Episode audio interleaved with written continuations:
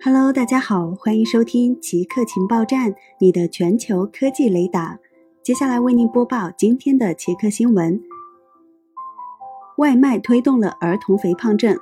世界卫生组织报告称，外卖点餐软件以及网络游戏的兴起和流行，推动了整个欧洲儿童的肥胖症问题。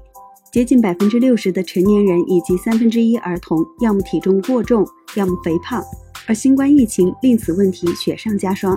世卫组织建议限制向儿童推销非健康食品，同时降低健康食品的价格，并鼓励所有年轻段的人参加运动。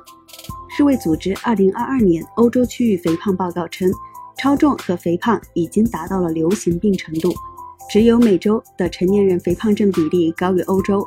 该报告估计，肥胖症问题每年导致欧洲120万人死亡，占所有死亡人数的13%。还有每年至少二十万新增癌症病例。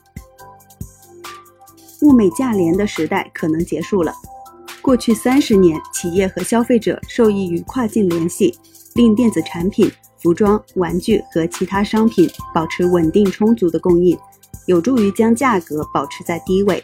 但随着疫情和俄乌战争持续影响贸易和商业关系，这种繁荣时期似乎正在发生着逆转。企业开始重新考虑在何处采购产品和增加库存，即使这意味着效率下降和成本上升。如果这种情况持续下去，意味着从经过精心优化的全球化脱离出来。这样的趋势会对通胀和世界经济产生重要影响。经济学家们正在讨论，最近的供应链动荡和地缘政治冲突是否会导致全球生产的逆转或重新配置。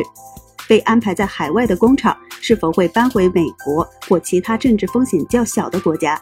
如果这种情况发生，许多商品价格长达数十年的下降可能结束，甚至开始上涨。这可能会推高整体通胀。自1995年左右以来，汽车和设备等耐用品抑制了通货膨胀，而服装和玩具等非耐用品的价格往往只是缓慢增长。好了，以上就是本期节目所有内容。固定时间，固定地点。我们下期再见。